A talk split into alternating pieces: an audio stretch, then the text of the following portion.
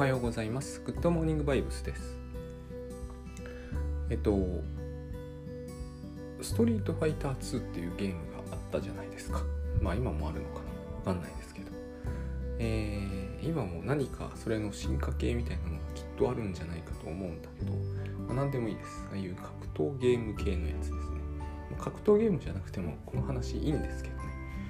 あのあれってえー、コンピューターとも対戦できるんだけどゲームセンターでなんかこう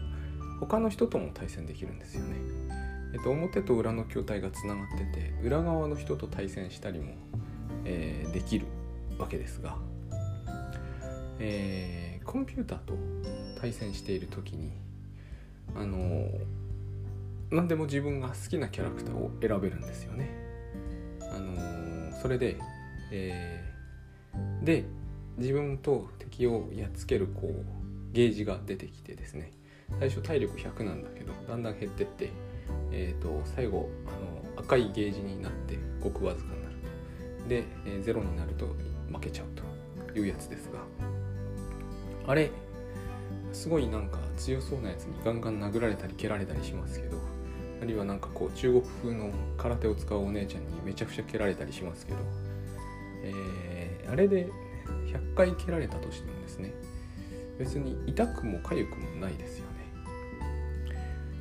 でもしあれで100回蹴られて痛かったりするということになるとちょっと問題ですよね。あのなんかなアメリカのゲームかなんかのやつで、えーと、何かをくっつけるとちょっとレバーにショックが来るみたいなのをやってますけれどもまあああいうところまで行くといろいろ起こるだろうなっていう気がしますが。まあ日本で少なくとも普通にゲームセンターでやってる限りもしあのめちゃくちゃ殴られて痛みが走るとするとそれはこう没入しすぎ感があるじゃないですか。でこれを普通に心理学用語でも何でもなくて普通にみんな投影って言いますよね。まあゲームではあんまり投影っていう言い方しませんがあの小説読んでいたりすると主人公に感情移入するとかえー、自分を投影するって言うじゃないですかだから、えー、走れメロスのメロスになった気になると走っていてだからこそこうなんかね危機に陥ると自分までハラハラすると。その時は心拍数は実際上がってると思うんですよね。走ってるほどじゃないんですよ。で投影ってそういうことででグラゾンヘドさんがそのイリュージョンって言った時にプロジェクションマッピングっていう表現を取られるんですよ。こうちょっと意味は違うんですけれども世の中に対して自分のこう思いを投影するっていう文脈で使うんですね。だから、えー、例えば自分がすごい、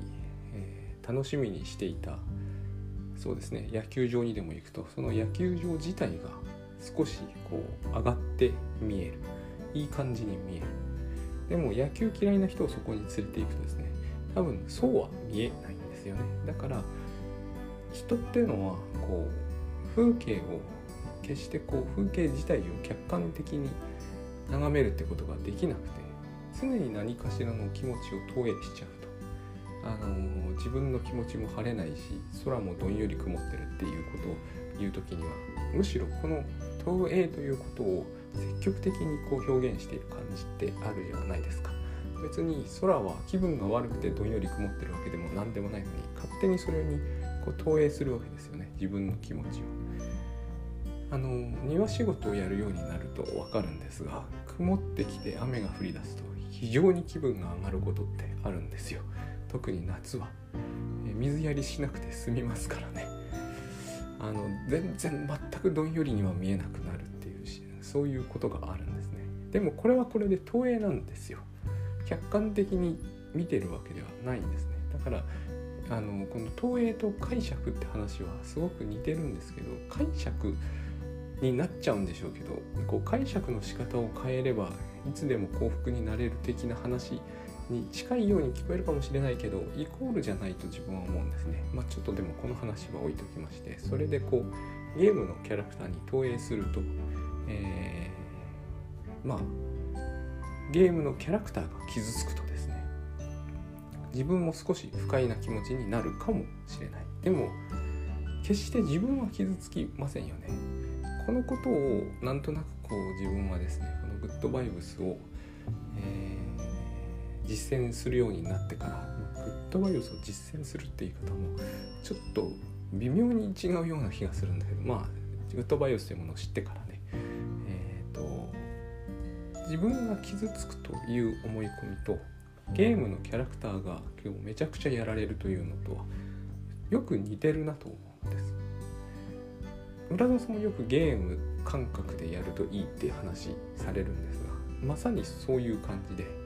えーと、よくだからここ何回かで自分がです私がですね、え、自分で自分を責めたり自分で自分を傷つける必要は別になくて。でしかも実際には他人というものはまあその物理的に殴る蹴るをされると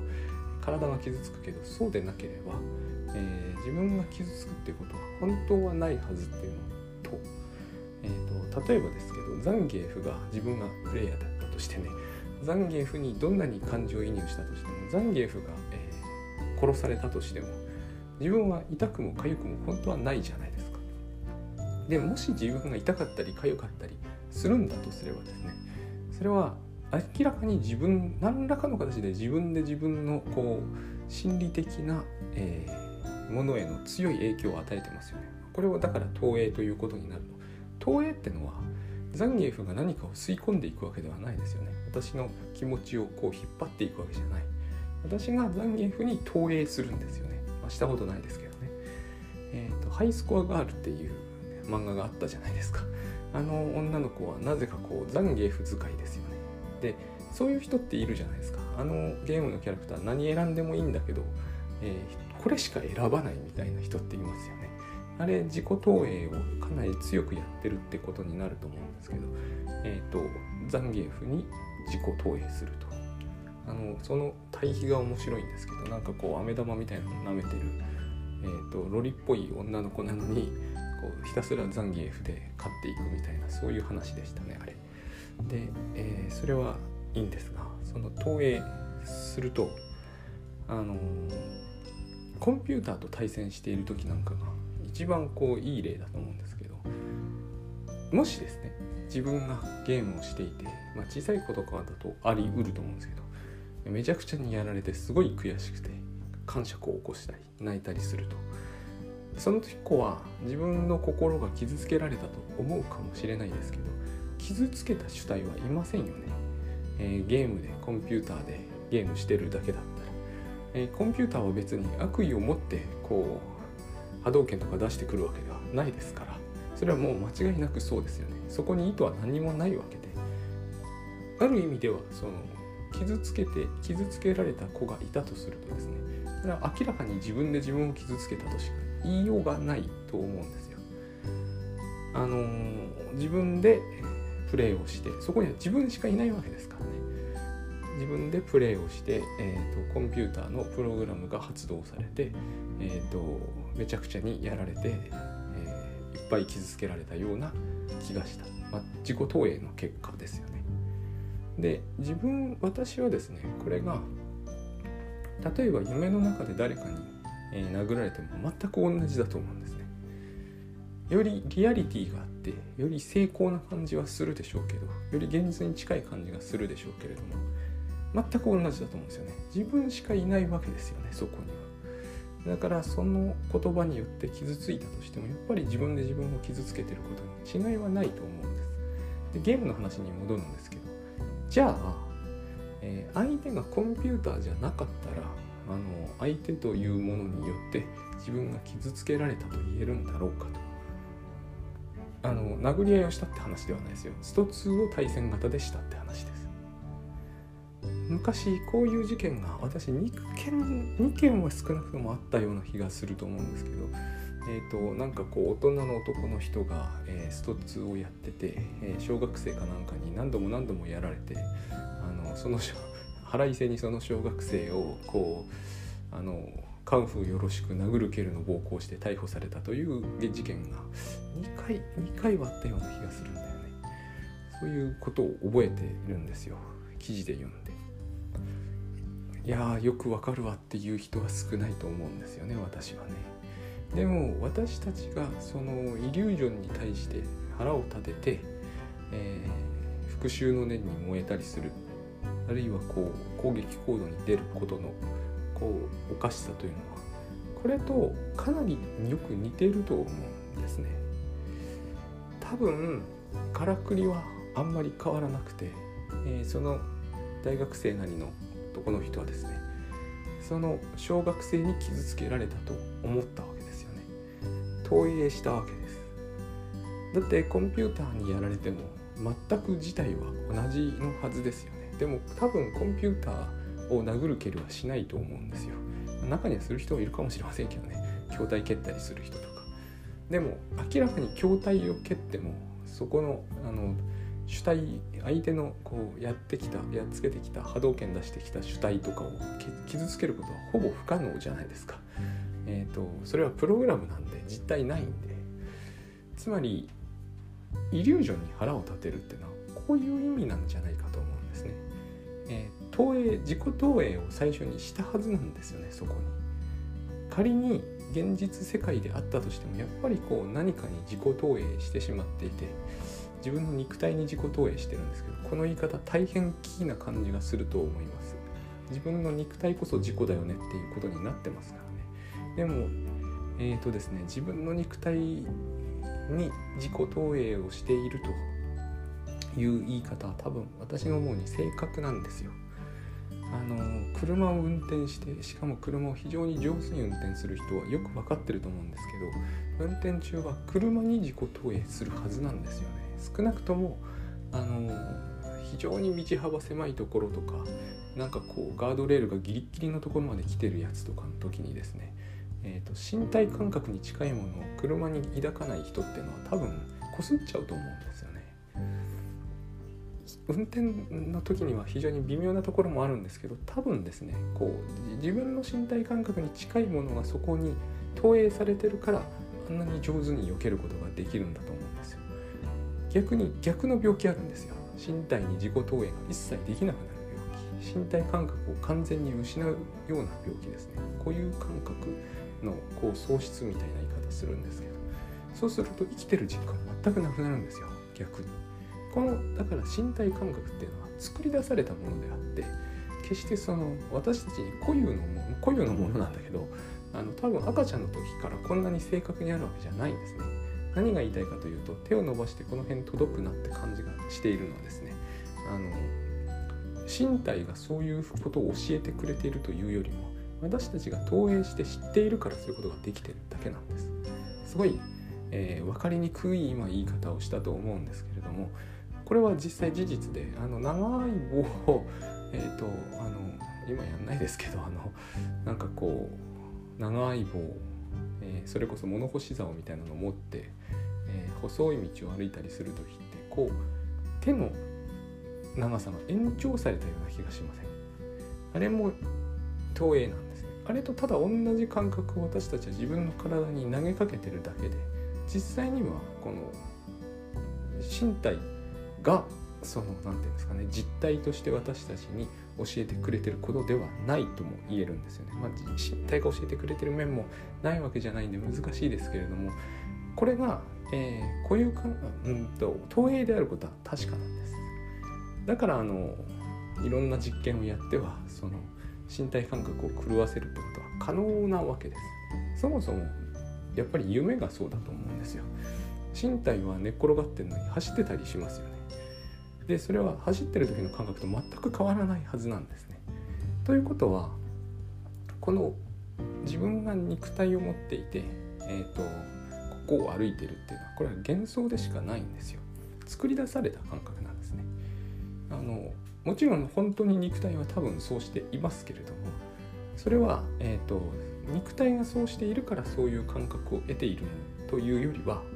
えー、歩いている感覚というのはこうだというのを頭が知っててそれを作ってるんです。だからこれを作れなくなるとですね歩いてても歩いてる感覚が全くないということが起こるんです。そういう病気があるわけですね。で、えー、順理じゃなくて残芸不可まあ何でもいいんですけど。つまり、えーと、あれに私たちは容易に自己投影できる。だからこそ面白いわけですね。自分が波動拳とか出してる気がするじゃないですか。絶対出せないですよね。手から何も出てきやしませんよね。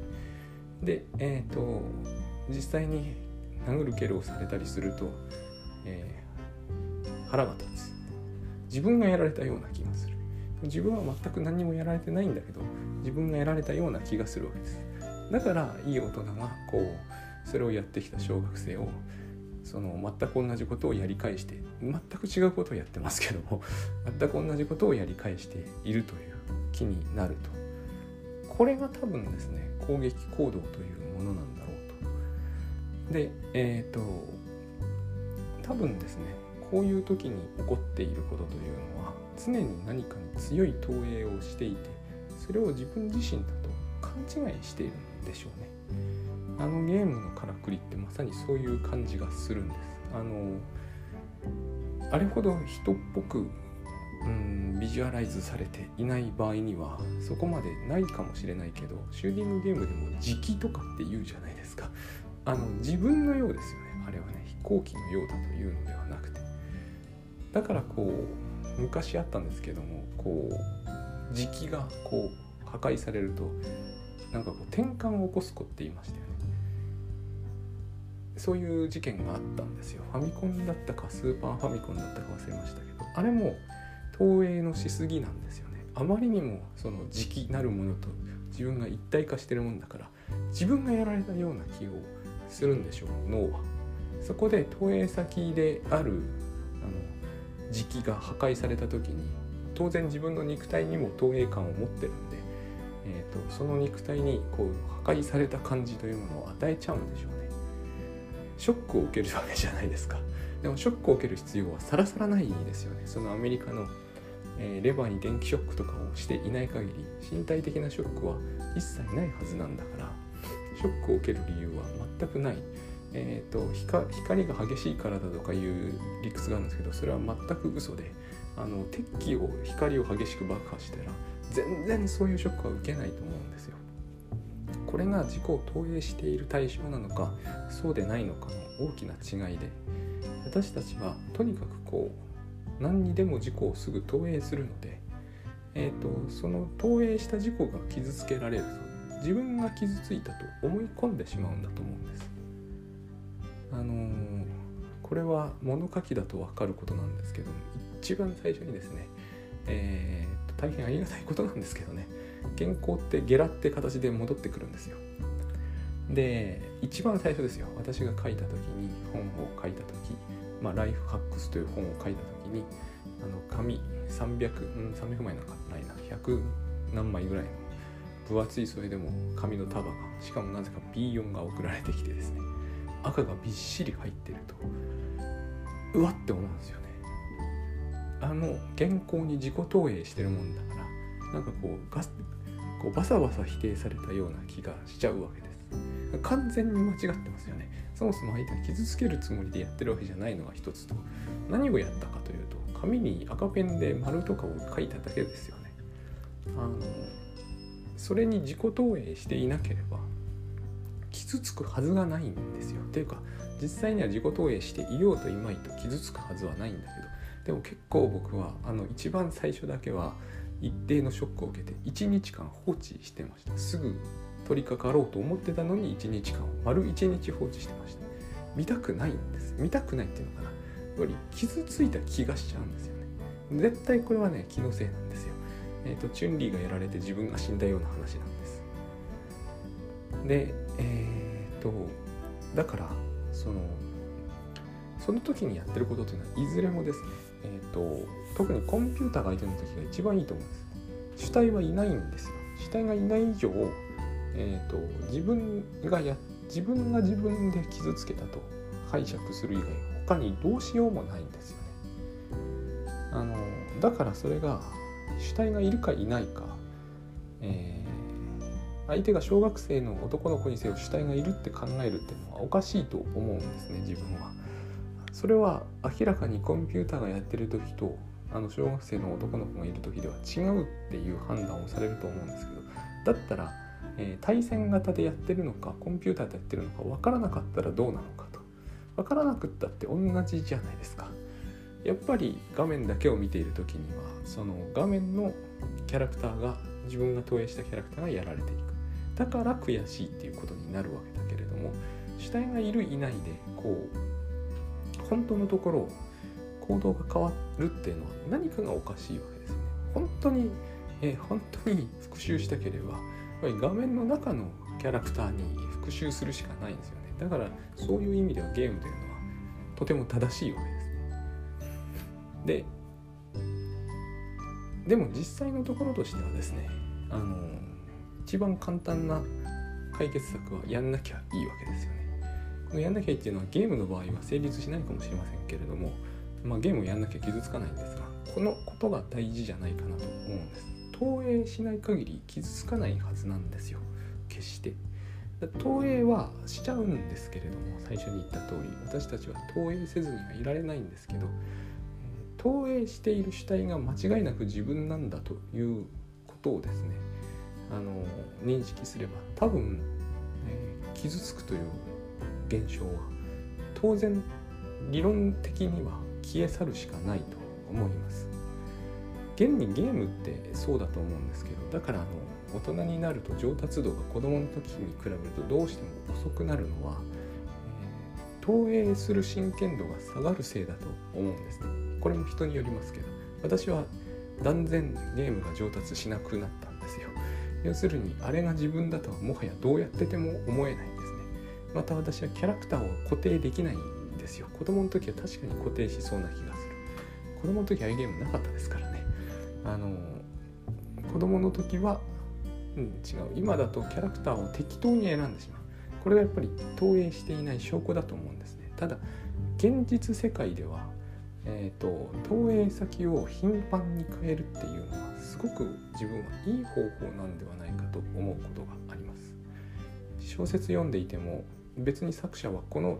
人物に投影しなさいなどとは言ってなくても大半の人は主人公に投影するし主人公を設定しないようなキャラクあの小説でもやっぱり誰か特定の人に自己投影してしまうそれまあそれが面白いんですけどでもこの投影先を頻繁に変えるということによって実は、えっと、私というのはただ投影された投影された対象でしかないっていうことに気づくんですよ。で投影された対象でしかないということはですね、えーとつまり別に傷つく理由はどこにもないということにもなるわけじゃないですか。えーと、車が傷つくと、えー、心にダメージを負いますけどねあの保険使って板金したりしなきゃなんないですからねでもこれはお金の話ですからね。えーと、本当は車がガリガリと言ったからといって自分の体がうってなる必要は全くないわけですね。なるんですけれども特にこう車に思い入れが強いと。でもやっぱりこの辺のことなんだと思うんですね投影をするっていうことは。で投影はするんだけれどもとにかくこうその投影を自在になるべく自由にしておくっていうのが自分は結構こう、えーと、特にやっぱりグッドバイブスのことを知ってから投影というものを固定しないっていうのには気をつけるようにはなりました。